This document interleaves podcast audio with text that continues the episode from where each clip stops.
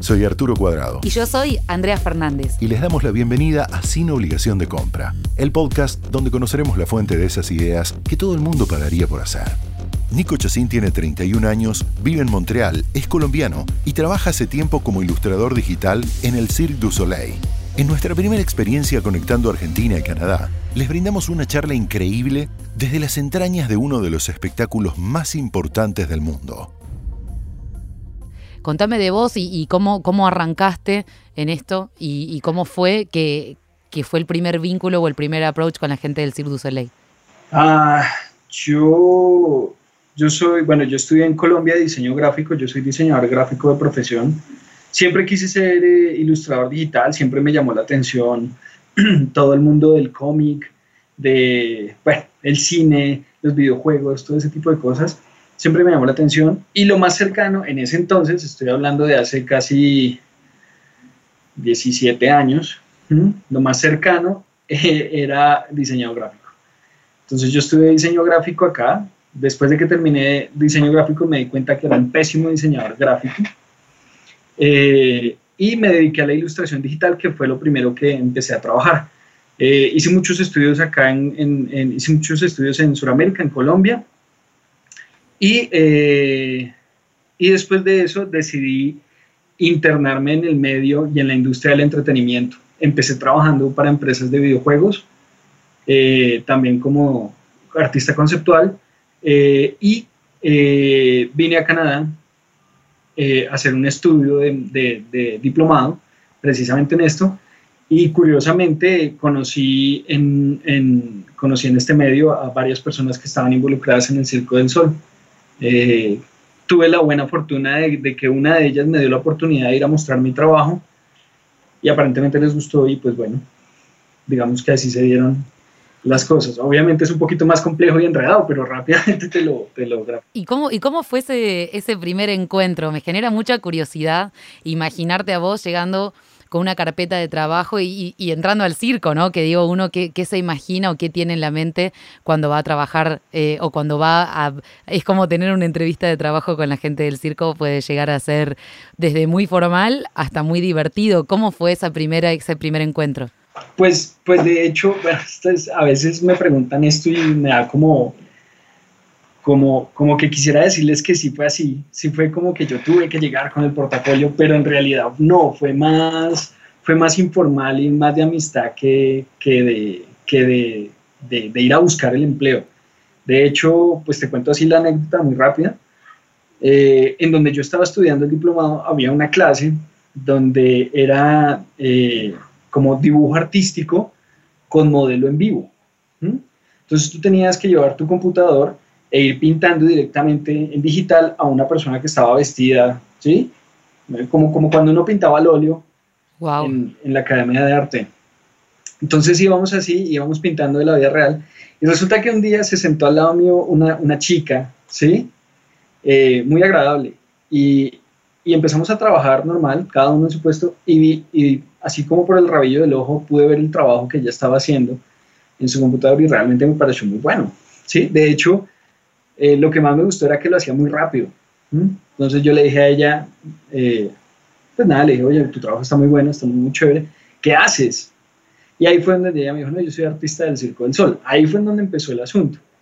Eh, poco a poco yo, ve, chévere, cuénteme un poco de eso, porque en realidad nunca pensé que el Circo del Sol necesitara mi profesión. ¿Sí? Eh, yo iba enfocado a seguir trabajando en la industria del cine, de los videojuegos, de, nunca pensé que el circo tuviera eso. Y ya cuando hablando con ella me, me, comentó del asunto, pues ya me di cuenta de que hay algo bien interesante ahí.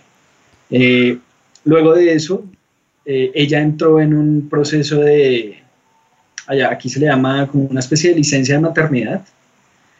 Y, y ella fue la que me dijo, oye, mira, voy a entrar en una licencia de maternidad regálame tu portafolio y yo se lo muestro al director a ver si, te, si le interesa trabajar contigo. Y le digo, bueno, listo, probemos, nada se pierde. Y así fue. ¿Mm? De hecho, fue por ella que pude lograr eso. ¿Sí? Ya después de, después de un poco tiempo fue cuando ya recibí la, contestación del director y me dijo, si me parece interesante, quisiera trabajar con usted. Eh, empecemos con un proyecto. Y así se empieza en el circo. Ellos no te botan el trabajo de una. Ellos te dicen, te quiero conocer para ver si me caso contigo. ¿Sí? Como cuando uno tiene novia y luego se casa. Entonces primero trabajan un ratito con, contigo en un, en un, solo proyecto y te dicen, eh, depende de cómo te haya ido o si funciona, si te dan los tiempos, y si todo está bien, pues siguen trabajando sin ningún problema. Y conmigo, pues bueno, funcionó y, y está bien. ¿sí? De hecho, una de las grandes ventajas que tiene este trabajo, que es lo que me gusta, es que estamos por todo el mundo. Entonces, eh, un día tú me ves acá en Montreal y al mes siguiente estoy en, en, Colombia y estoy reunido con cinco, seis o siete personas. Uno está en Singapur, el otro está en, por lo general mi, mi jefe, que es el director, eh, está en donde se va a hacer el evento, entonces él puede estar en Suiza, él puede estar en Inglaterra, él puede estar en todos lados, el hombre viaja por todo el mundo y no nos varamos por eso. ¿sí? de hecho, es muy, es muy poco tiempo el que siempre estamos en la oficina, ¿no? Casi nunca estamos allá. Entonces, eso, eso es, no sé, me parece a mí bastante flexible, ¿no? Es, en ese tipo de cosas. Sin duda, mira si no será flexible que te tenemos a vos en nuestro podcast allá desde Montreal conectado online con sin obligación de compra. Se nota que es todo ahora puede, puede resultar todo online y todo digital y cada uno en su lugar y seguir funcionando. Eh, voy a saltar un poquito para atrás, todavía más para atrás, y te voy a preguntar por, eh, el circo es una pasión, pero tu pasión por la ilustración, ¿dónde, dónde nació? ¿Cómo, ¿Cómo sentiste que eso era lo que vos querías hacer? Ah, mi papá, en mi familia, mi familia siempre ha habido un buen gusto por el arte. ¿sí? No es que sean artistas, ninguno de ellos lo es, pero, pero, pero mi papá siempre tuvo desde, desde que yo fui pequeño tratar de inculcarme esa cultura del arte, de, que me gusten los libros, de que me guste, eh, no sé, pinturas tradicionales, artistas Velázquez, eh, Leonardo da Vinci, bueno, digamos que lo tradicional. Y mi padre siempre fue un artista frustrado. Él, yo siempre he dicho que el día que él se pensione, ya que no tenga que trabajar, el hombre se va a dedicar a esto, al arte, a pintar, bueno, no sé.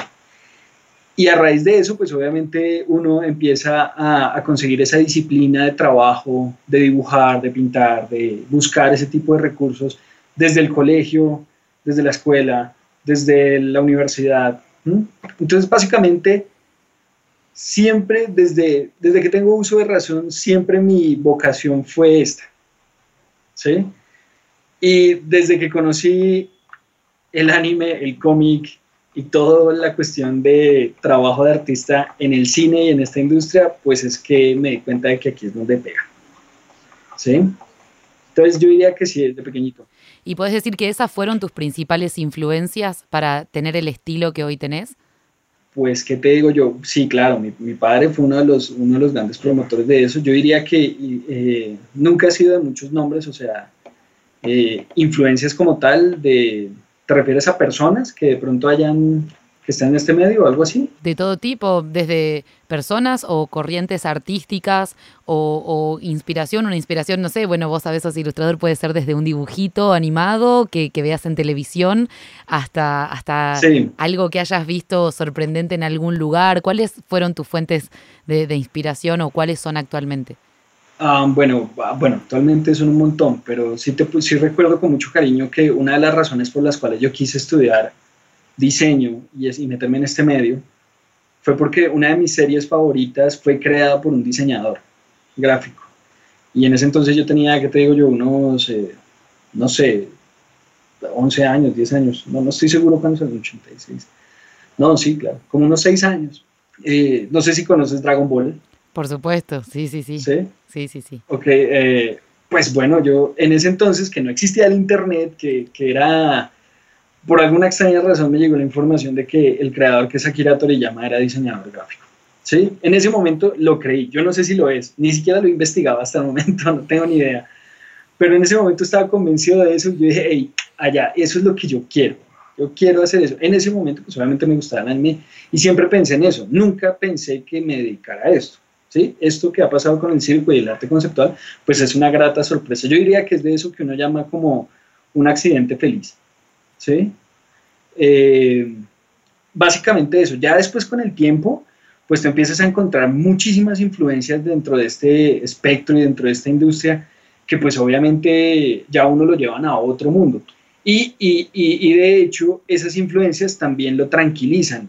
Eh, hay una cosa en esta industria del arte conceptual, y bueno, yo no sé si en el del diseño gráfico será igual, pero una cosa es que los artistas conceptuales requieren mucho trabajo y experiencia para poder llegar a un culmen de su carrera. ¿sí? Entonces, alguien que puede decir que llegó a un buen nivel en su carrera, tanto financiero, en estabilidad, en desarrollo gráfico y de trabajo, puede estar alrededor de los 45, 50 años. ¿sí? No es como otras carreras que de pronto requiere que tú seas joven para poder hacer las cosas. En este caso, mientras más experimentado, es mucho mejor. ¿sí? Y obviamente mejor cotizado. Eso también es algo que uno empieza a entender cuando empieza a seguir personas como Jonas de Roo, como eh, Darek Sabroki, como Nicolas Sparpouvier, como eh, Martín de Chambó. Eh, bueno, sea, te puedo decir aquí un montón de artistas que son geniales, que obviamente siempre ha sido como el, como el, el, el ánimo de estar ahí encima de ellos y que siempre para poder llegar a otro punto, por lo general te tienes que sentar en hombros de gigantes, ¿no? Entonces tú te vas sentando en los hombros de otros, vas mirando qué es lo que hacen. Eh, y ellos al mismo tiempo también van creciendo. Eso, esto, es muy agradable, esa, es una pasión muy chévere. Muy bueno. No sé si respondí tu pregunta. Sí, sí, sin, sin duda alguna. Aparte, tiraste unos, unos nombres y unos nombres de gigante, como dijiste recién, increíbles. ¿Y te acordás cuál fue tu primer, tu primer trabajo? ¿Cuál fue lo, primero que tuviste que hacer para el Circo del Sol? Sí, claro que sí. De hecho, de hecho no, fue, no fue hace mucho. Eh, eso fue para el, el, primer trabajo que tuve que hacer con ellos fue el, para el World Cup de Dubai. El, eh, lo pueden buscar por YouTube si quieren. El, el World Cup de Dubai es en es como el Super Bowl en Estados Unidos, pero son carreras de caballos. En ese momento nosotros como el circo estuvimos en el, en el opening del evento y en el, y en el, y en el cierre. ¿Sí? Para ese trabajo fue muy gracioso porque era, el opening era de aproximadamente 15 minutos y el cierre también era de 15 minutos, es decir, tuvimos que trabajar para media hora de show. ¿sí? Fue un trabajo de casi año y pico para hacer solo media hora de espectáculo. Wow. Eh, es, eh, pero realmente fue muy, muy, muy chévere trabajar con, eh, con ese tipo de, de, cosas. Eh, me pareció muy agradable también fue porque es de los trabajos, el primero que tuve fue de los trabajos más, em, ¿cómo se dice en español? En inglés es challenging, en, en español retador, ¿sí? No sé si esa palabra sí, sí, en se usa mucho. Más desafiante. Sí, como eso, como desafiante, gracias. Fue como el más desafiante porque el, el, el diseño de arte conceptual se le presentó al cliente, se le presentó casi a muy temprana, a muy en una etapa muy temprana del proceso, ¿sí? Y tenía que ser tan fiel el trabajo gráfico que él prácticamente tenía que ver ahí exactamente lo que iba a pasar un año después, ¿sí?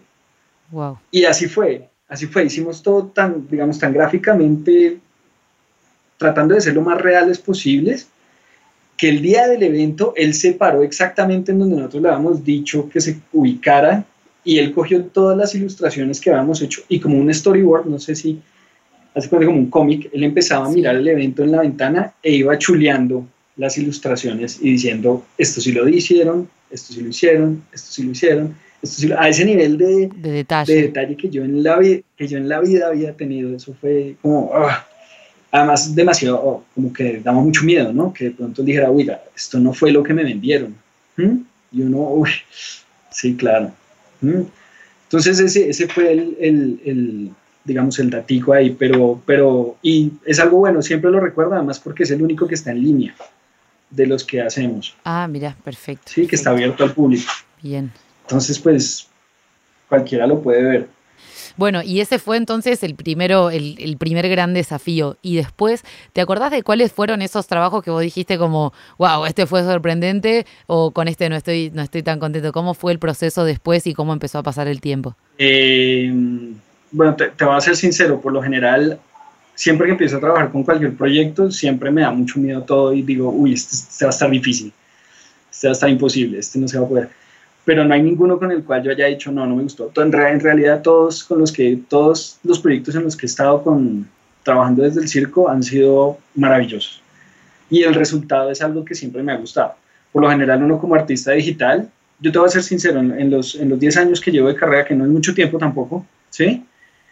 eh, en los 10 años que llevo de carrera he hecho alrededor de más de 8.500 ilustraciones. ¿Sí? Eh, de las cuales esas 8.500 ilustraciones son solo el 10% de todas las ilustraciones que he hecho. Porque el resto son puras fallas. Y son horribles, y son terribles, y son... ¿Sí? Con el circo, curiosamente, no he encontrado ese talón de Aquiles. ¿Sí? Siempre hay buenos resultados en ese aspecto. Entonces, yo diría que todos, todos los proyectos son bastante retadores y, no sé, no, he encontrado ninguno así que yo diga como, wow, desgastante y fuerte. ¿Y el favorito? Ah, el favorito. Hay uno, hay uno que de hecho creo que todavía se está montando, no estoy seguro si ya, si ya está arriba. Eh, fue una, es una puesta en escena que hicimos para un lugar público en París. Me, me perdonan, no te puedo dar mucha información porque las cláusulas de confidencialidad. No hay problema, no hay problema. Con que, con que me cuentes la idea general estamos bien. Eh, fue muy agradable hacerlo. Es, además porque eh, la mayor parte del tiempo eh, nosotros estamos trabajando, digamos, mi equipo de trabajo, y en donde por lo general estoy, hacemos parte de performance fuera del circo. O sea, hay unos circos que son los que están yendo y viniendo de país en país, ¿sí? Como, no sé, Kidam, Ovo, este... Alegría en su momento. Alegría, por ejemplo, claro, Alegría, eh, bueno, hay, hay, muchísimos. Ellos son los que van haciendo giras. Esos son eventos que ya existen, que ya están hechos, ya no necesitan mi trabajo. ¿Sí? Bien. Eh, nosotros, nosotros los artistas estamos en los que son, en los que no son permanentes, sino son temporales y volátiles. ¿Sí? Te voy a dar un ejemplo. no sé, eh, no sé, de pronto van a hacer una super rumba en Río, en, las playas de Río y, y, el alcalde, la alcaldía quiere que el circo esté allá. Listo, vamos a hacer un evento exclusivo para eso. O como fue acá en Argentina el caso de Cerati y Soda Stereo. Ah, no, ese también entra dentro de los que son permanentes. Ah, bien, bien. Eh, de hecho, de hecho te voy a hacer, te voy a hacer una confesión. La directora de ese, de ese evento es genial, es una persona maravillosa. Trabajar con ella es espectacular espectacular. El de Cerati tiene, tiene lo suyo. ¿Y vos estuviste involucrado en la producción artística de ese show? No, no, en ese no. A mí particularmente me intriga un montón, yo de, paso te, te, cuento entre paréntesis, yo trabajé como creatividad pero como redactora y el proceso creativo para cada persona es especial y tiene un punto de inicio y un proceso particular. ¿Cómo es para vos en tu cabeza comenzar a pensar de cero los shows? ¿Cómo es para vos el proceso creativo hasta que llegás eh, a, las ilustraciones? Bueno, eh, lo primero que uno hace en este caso es, eh, bueno, afortunadamente yo tengo de la mano el, director. El director al final es el que toma muchas decisiones que a uno, que a uno también lo invaden, ¿no? Porque uno no tiene contacto directo con el cliente, a veces no, no sabe exactamente qué es lo que busca él. Entonces el director le dice a uno, mira, necesitamos hacer esto, este, este es el concepto, y de hecho, de hecho en el circo, curiosamente, me he encontrado que es de los más, en esta industria, es de los más abstractos que hay. ¿Sí? Me explico, y hago un paréntesis ahí. Una empresa de videojuegos te dice, mira, necesitamos hacer un concepto de este personaje que tiene estas características y es así, y punto. ¿Sí? y te, lo escriben físicamente y todo. Digamos que es un trabajo un poquito más simple en ese aspecto. Con el circo no, con el circo a ti te votan son conceptos. Entonces, como, no, mira, necesitamos que el ambiente tenga mucha alegría, que sea muy, sí, que sea muy así, muy colorido, muy tal, que son conceptos que uno tiene que, lo que tú dices, empezar como a, como a despabilar en ese aspecto. Entonces yo te voy a ser sincero y te voy a dar un, como un tip práctico que es lo que nosotros hacemos. Primero contextualizamos al, al mejor dicho, tratamos de sentar las bases de qué vamos a hacer. Listo, vamos a hacer la primera parte del, del, evento, va a ser, eh, no sé, mm, algo referente con la lluvia y la alegría de tal emoción, ¿sí? Vamos a hacer eso. Eh, necesitamos que tenga tal color, tal filtro de, bueno, no sé, X color, no sé, un amarillo, algo luminoso, que sea un día soleado, no tengo ni idea. Lo primero que uno hace es buscar muchísimas referencias, ¿sí? Eh, una de las herramientas que yo más utilizo en mi proceso de trabajo es Pinterest. Entonces, entramos a Pinterest, hacemos una cosa que se llama en, este, en esta industria, se llama mood board. ¿sí? Entonces uno crea como tableros de inspiración, es en español, unos tableritos de inspiración y bajas todas las imágenes que uno, que uno crea que pueden servir, ¿sí? El director tiene todas esas imágenes y él mismo empieza a discriminar de cada imagen qué es lo que le gusta. Entonces, mira, a mí me gusta esto, me gusta aquello, me gusta este color, me gusta, utilicemos esto, esto, esto, esto. Y creamos, tú ves en la oficina y hay mood boards por todo lado, ¿sí? Y, y creo que lo que más hay en los computadores son puros mood boards, ¿sí? Referencias, referencias. Una vez que se tengan las referencias, ya, ya empieza el trabajo directo con ingeniería, que son ingenieros donde hacen toda la cuestión del escenario, empiezan a trabajar el diseño de escenario de cómo va a ser el espacio, eso sí se hace con, ya es, es muy, es, digamos, con planimetrías exactas, ¿sí? Y cuando ya se tiene eso, entonces ahí sí se empieza a trabajar eh, vestuarios, eh, trabajo de iluminación, ¿sí? Y al mismo tiempo el artista conceptual, que es mi caso, empezamos a crear los, como una especie de shots, ¿sí? Entonces, el diseñador de vestuarios me pasa su diseño, un boceto rápido, me dice más o menos esto es lo que tengo idea, ah, ok, préstame esto. El de luces dice, ¿qué tal si hacemos esto de esta manera? El de escenarios me dice, este es el escenario en 3D, mira a ver cómo lo puedes utilizar. Con el director nos sentamos y miramos, ok, pongamos una cámara desde este punto, ¿qué tal se ve así? ¿Qué tal si estuviéramos nosotros en el público? ¿Sí me van a entender? Y una vez que tengamos eso, entonces ya empezamos a, a crear y a pintar y a desarrollar como, como esa parte digital para poder hacer el, el, el, diseño. Entonces, digamos que mi trabajo como tal, en, en lo que tú me dices de, de, de, cuál es ese proceso creativo, yo diría que el trabajo que yo, el más duro que tengo es tratar de crear como un corral. Entonces el director me va diciendo, mira, por aquí vamos. Yo le digo, no, no, no, ¿qué tal si giramos hacia este lado, cambiamos el color? ¿Qué tal si movemos esto acá, hacemos esto? Y uno empieza a crear como su propio corralito para poder cerrar la idea. No sé si me hice entender. Sí, sí, por supuesto, sin duda, sin duda. Bien, y de, y de, ese, de este mundo actual de influencias que constantemente está, bueno, digo, el circo al final es la conjunción de la, de la danza, del vestuario, eh, o sea, el, vestuario y hablo de todo el mundo de la moda y de la indumentaria, del arte visual en sí misma, eh, de, de, los, de los guiones y el teatro, de todas, de todas esas cosas. ¿Cómo haces para combinarlas en una ilustración? Sumamente difícil. No, no es tan complicado. Eh, eh, lo que uno tiene que hacer es tratar de, digamos en mi caso, yo no sé otros artistas cómo lo hacen, no tengo ni idea, pero eh, una de las cosas que yo más hago es tratar de ir al circo. y lo que hago es tratar de posicionarme en, la, en donde esté una persona. Entonces, si me ubico en una silla, ¿y qué exactamente qué es lo que vería esa persona? ¿Sí? Uh, es más o menos eso. Eh, trata de pensar como un creador de storyboards, donde él tiene que ubicar a los personajes, donde tiene que ubicar a, las, a, esas cuestiones y, y, crea como, el, como un escenario rápido de cómo se va a ver exactamente el asunto. Eh, la danza y este tipo de factores, pues obviamente para mí son digamos, son un, son un problema y al mismo tiempo son algo bonito, ¿sí? Porque gracias a lo que yo te digo, que tenemos a los artistas al lado o que hay mucha información en Pinterest, pues es muy fácil recrear, ¿sí? Eh, algo de, de, lo que uno está buscando. Igual, te voy a ser sincero, para la etapa en la cual, yo, en, en la cual normalmente yo trabajo, por lo general ni siquiera se han inventado las coreografías, se han inventado... Perfecto. En ese momento no hay nada. Wow. Entonces, lo que yo utilizo es como, hey, eh, queremos que sea algo de danza contemporánea, pero que el baile sea brusco. Ah, listo, está bien, entonces utilicemos esta posición. Y con esa posición la usamos de referente y pintamos. ¿Sí? Perfecto. Más o menos es, es el decir, obviamente puede que cambie, total, claro, pero de eso se trata. Y en el circo pareciera, digo, uno que tiene esa ilusión desde afuera, pareciera que todo es eh, diversión, alegría y que todo, que todo es muy lindo y que todo el mundo está contento y pasándola bien. Pero imagino que también en este trabajo debe haber algunos puntos donde uno se estresa fuerte o algunos puntos de quiebre o cosas así en tu, en tu rutina y en tu, y en tu día a día. ¿Cuáles son esos puntos más intensos en tu trabajo?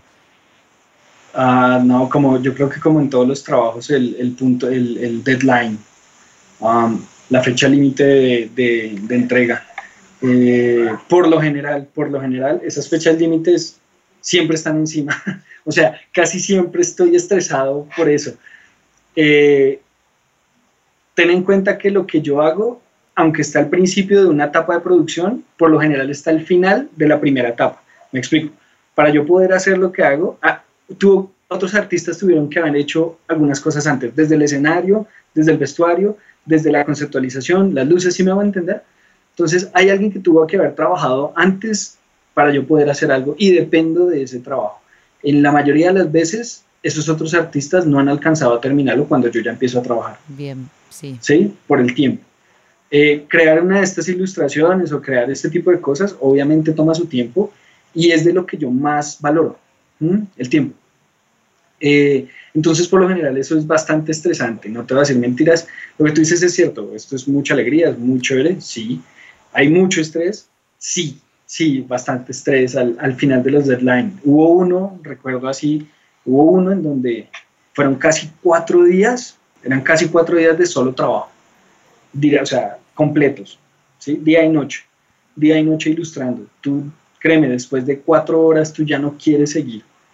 Sí, llega un punto donde uno dice, no, no quiero más esto. Y probablemente cuatro días a cualquier otra persona que esté en un mundo bien estresado dice, no, cuatro días no es nada, ¿sí?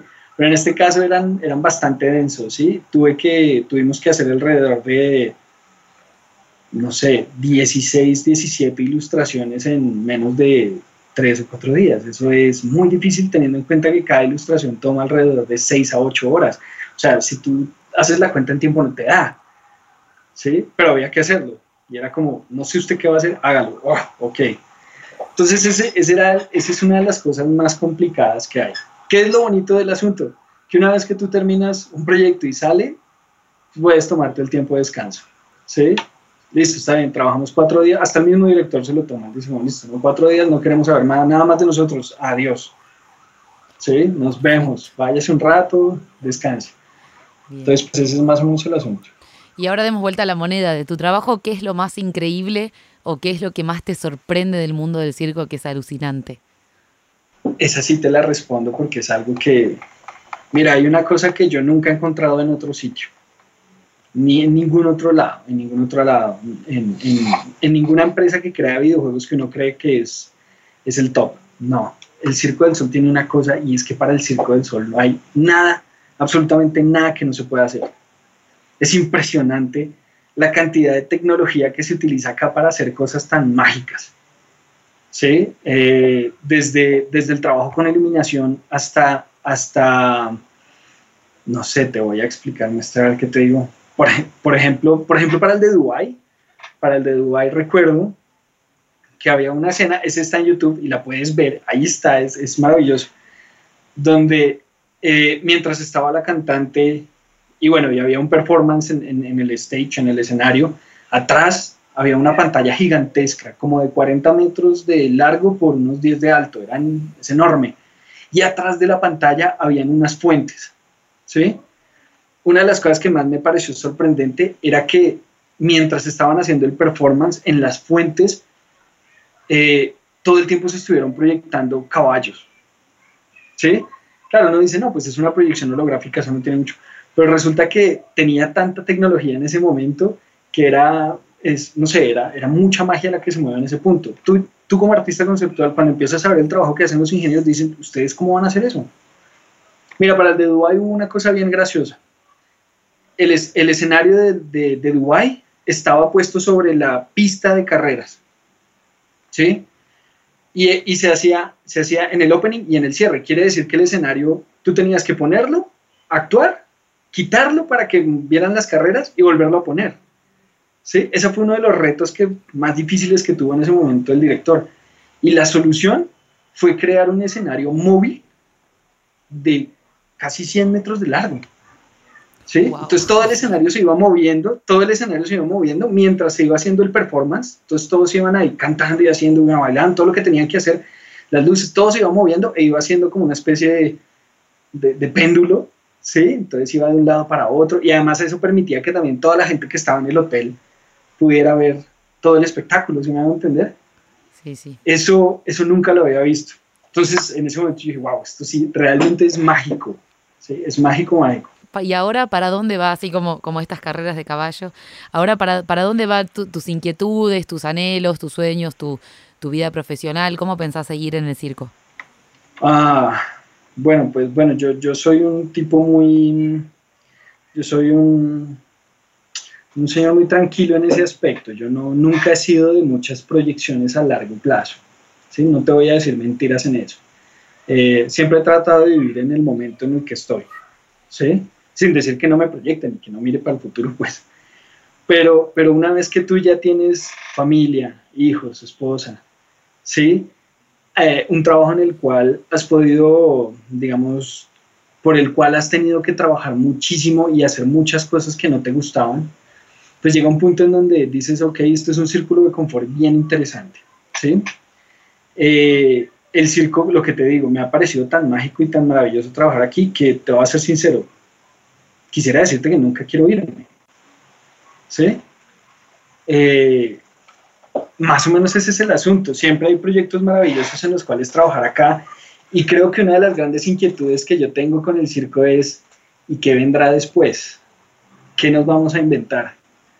¿Mm? Me imagino, bueno, nada, algún proyecto ya en mente de esos que no nos, que no nos podés contar, o, ahora estás en tu momento de vacaciones. ¿Dónde, ¿En qué momento estás ahora?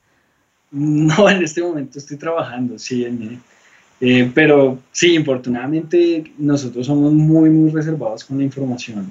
Es impresionante, de hecho creo que es de las empresas que más se reserva información eh, y, y son cuidadosos con eso. Entonces también, fíjate, no sé, cuando yo trabajaba en Colombia, por ejemplo, en Latinoamérica, las empresas en Latinoamérica son muy, son muy relajadas en ese aspecto, lo cual no está mal, ¿sí? Son muy relajados. Eh, la información no, la, no, la, no es tan, tan impermeable. Cuando ya empecé a trabajar en este medio fue cuando me di cuenta de la verdadera importancia de ella. Entonces sí, eh, en este momento sí estamos trabajando en algunos proyectos que vienen, eh, sobre todo porque tú trabajas en unos que vienen y también estás terminando los, los que hiciste antes. Entonces es, eso pues siempre te mantiene ocupado en ese aspecto. Sin duda. Sí, pues no te puedo comentar mucho de los que vienen.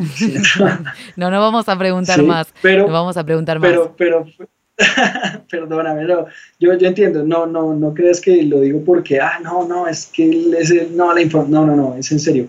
Y, sin, de hecho, traté de buscar como, ok, busquemos algo de, imágenes que de pronto te pueda mostrar, porque sé que esto no va a salir en el video, pero dije, bueno, ¿cómo contextualizo?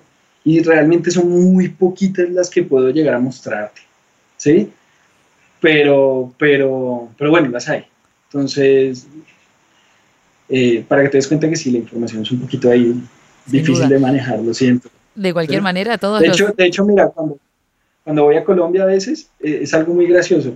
Eh, para poder ir a Colombia, y he hablado con algunas universidades porque, eh, ah, de hecho, Andrés lo conocí ahí en, un evento con Wacom. cuando hablo con algunas universidades, obviamente siempre trato de ir a hablar de la experiencia muy puntual en algún proyecto. Y en los últimos dos años solo he podido hablar de uno, del primero, no más, no, no he podido hablar de otro. ¿sí? no me han dado el permiso para poder mostrar absolutamente nada. Del de Dubai sí, porque ya pasó. Entonces, listo, ya todo está abierto. El resto no, y hay unos que son rotativos. ¿sí? Entonces, por más de que se haya hecho el año pasado, probablemente este año se vuelve a hacer. Entonces, así, y en eso sí, no como que, bueno, no, no. Bien. Pues no sé. Y, para cerrar, la gente, la gente al de alrededor tuyo, de tu entorno, tus amigos, o ¿cómo, ¿Cómo ven esto de, que trabajas en, el circo y de que sos un ilustrador y un artista conceptual para el Cirque du Soleil? ¿Qué te, dicen? ¿Cómo es? No, pues, eh, pues a la gente siempre le parece, de hecho la mayor parte de las veces, eh, recuerdo, no, te voy a decir mentira, digamos que creo, que creo que tú te mueves en este medio, ¿no? Conoces como, sí. Me decían, este, entonces, digamos, para, para ti que más o menos te mueves en esto, pues uno dice como el Circo del Sol, wow, chévere, claro, he ido, me parece mágico, maravilloso, bonito, todo. Más que como que la gente diga, wow, qué chévere que trabajes ahí, es más como, wow, me sorprende que el circo haga eso, yo no pensé que eso pasaba. Es como, ah, bueno, pues sí. Bien. Eh, pero no, una de las cosas es mi familia, pues obviamente muy contenta con eso, eso sí, es, es bastante agradable. Eh, y obviamente para nosotros los, los que trabajamos ahí, las entradas son invitaciones del circo. Entonces mi familia está feliz. Esa es la parte más divertida. Esa es la parte más divertida, sin duda. Sin duda. Sí, mi esposa es como, hey, ya circo. ¿Cuántos hay? Ah, ok, listo, bueno, una o dos boletas. Sí. Bueno, para, para todos nosotros el, el circo, el Cirque du Soleil o el Circo del Sol es una, es una fábrica de ilusiones, es ir a encontrarnos con nuestra niñez, es ir a encontrarnos eh, con, sorpresas, con, creatividad, con imaginación. Así que nada más que decirte que, felicitarte y agradecerte por esta conexión para poder estar online en nuestro podcast online. Así que eh, en nombre de todo el programa de Cine Obligación de Compra, muchas felicidades y muchas gracias. Y en el próximo Circo del Sol, cuando me ponga de pie para aplaudir, seguramente vamos a estar todos aplaudiendo tu trabajo, así que seguro esa energía te llega. Oye, muchas gracias a ustedes, muchísimas gracias por esta oportunidad. Eh, de verdad, se los agradezco. Yo no soy un tipo de mucha red social, yo no, nunca he sido así, ¿sí? Eh, entonces todo esto para mí es una, esto que me dices del podcast, para mí es una novedad, ¿no? y es una muy bonita experiencia. Esto fue Sin Obligación de Compra, producido por Editorial Dossier y Pomeranek Música y Sonido, conducido por Arturo Cuadrado y Andrea Fernández. Los esperamos la próxima con más ideas que todo el mundo pagaría por hacer. Suscríbete en la app de podcast SoundCloud y no te olvides de dejarnos tu review. El presente podcast se denomina Sin Obligación de Compra. Podcast válido para todas las mentes creativas. Bases dictadas por las innovaciones de las mejores ideas incondicionales. Inspiración garantizada. En base no retornable.